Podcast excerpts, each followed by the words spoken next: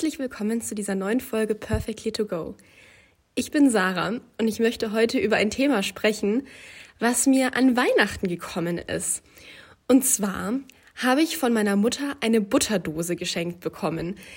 Das klingt jetzt auf den ersten Blick nicht spektakulär, hat mein Leben bis jetzt aber wirklich sehr positiv beeinflusst, weil ich in unserer Familie die einzige bin, die Margarine ist und ich hatte die halt immer so am Stück. Also die schaut genauso aus wie eine normale Butter, ist aber halt vegan. Und ich habe die halt bis jetzt wirklich zwei Jahre so aus dem Papier rausgegessen. Habe die halt immer einfach irgendwie zusammengematscht, also aufgemacht, dann eben mit dem Messer was abgeschnitten, dann irgendwie wieder zusammengeknüllt und so. Und es war immer nervig, aber bis zu dem Moment, als ich diese Butterdose meiner Mutter in der Hand gehalten habe, hatte ich das gar nicht so richtig gemerkt. Also ich hatte das halt so hingenommen, so ja, ich esse meine Margarine halt so und wäre einfach nie auf die Idee gekommen, mir eine Butterdose zu kaufen. Und ich finde, das ist ein Punkt, der sich auf viele Bereiche im Leben übertragen lässt, dass man einige Sachen immer so hinnimmt und gar nicht hinterfragt, was ja auch vollkommen okay ist. Wir haben da im Podcast schon oft drüber gesprochen. Wir brauchen Routinen, wir müssen einfach Sachen gewohnheitsmäßig machen, sonst sind wir im Alltag nicht handlungsfähig, wenn wir plötzlich alles immer ständig beginnen zu hinterfragen. Aber es gibt halt so ein paar Sachen, die man verändern kann und die dann voll den Unterschied machen. Und ich wollte euch da eben heute ein paar Beispiele einfach erzählen, Genau, damit ihr das vielleicht nachvollziehen könnt, dann einfach bei euch im Leben schauen könnt, was für Sachen ihr einfach so hinnehmt, die aber eigentlich nervig sind und die ihr eigentlich ändern könntet. So, Beispiel Nummer zwei ist, dass ich hormonell verhüte. Das heißt, meine Periode ist halt sehr planbar. Also ich weiß immer exakt ganz genau, wann sie kommt. Das ist ja, wenn man keine Hormone nimmt, nicht so. Dann kommt ja die Periode zwar vielleicht auch zuverlässig, aber nicht ganz so zuverlässig.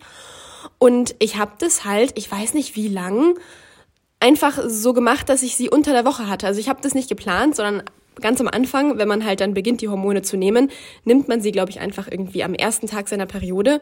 Und es war halt bei mir zufällig ein, was weiß ich, Dienstag oder so. Ist ja eigentlich auch egal. Jedenfalls hatte ich die ganze Zeit meine Periode unter der Woche und hatte da halt immer schon Bauchschmerzen und habe mich immer durch die Uni gequält in der Woche, weil es halt einfach total anstrengend war.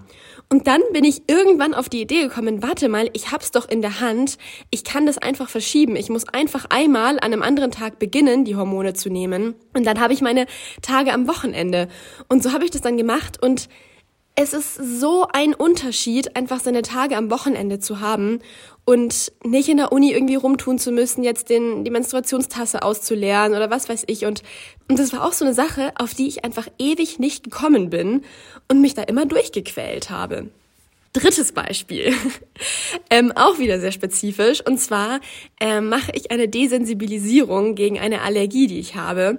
Und hatte mich da vor einiger Zeit dafür entschieden, täglich daheim eine Tablette zu nehmen. Also das ist dann praktisch so eine Milbentablette, wo, weiß, weiß ich nicht, tote Milben drin sind oder so, die ich mir dann unter die Zunge lege.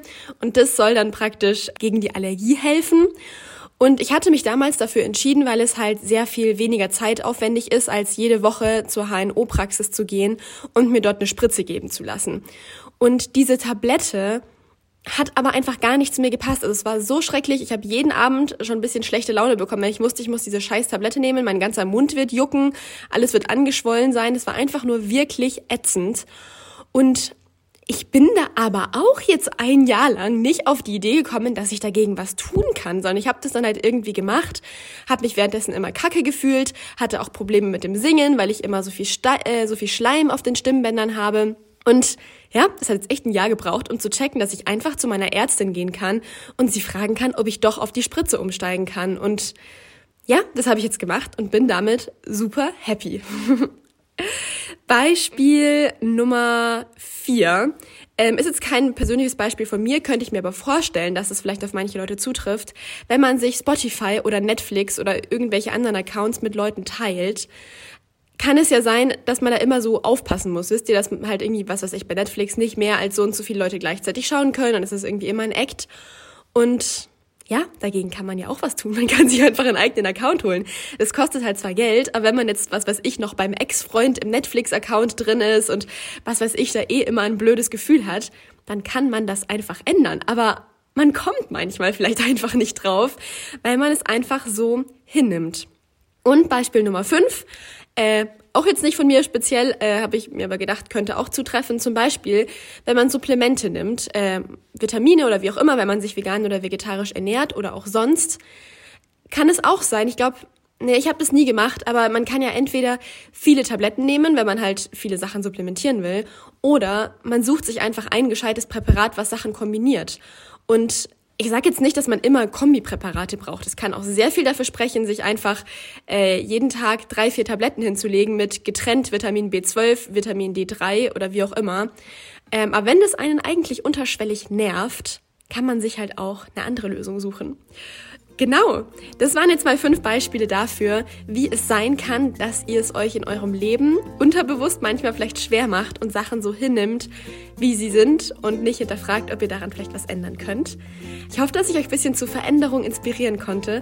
Schreibt uns sehr, sehr gerne auf Instagram, was ihr bei euch im Leben entdeckt habt, was ihr verändert habt oder wie ihr euch damit fühlt.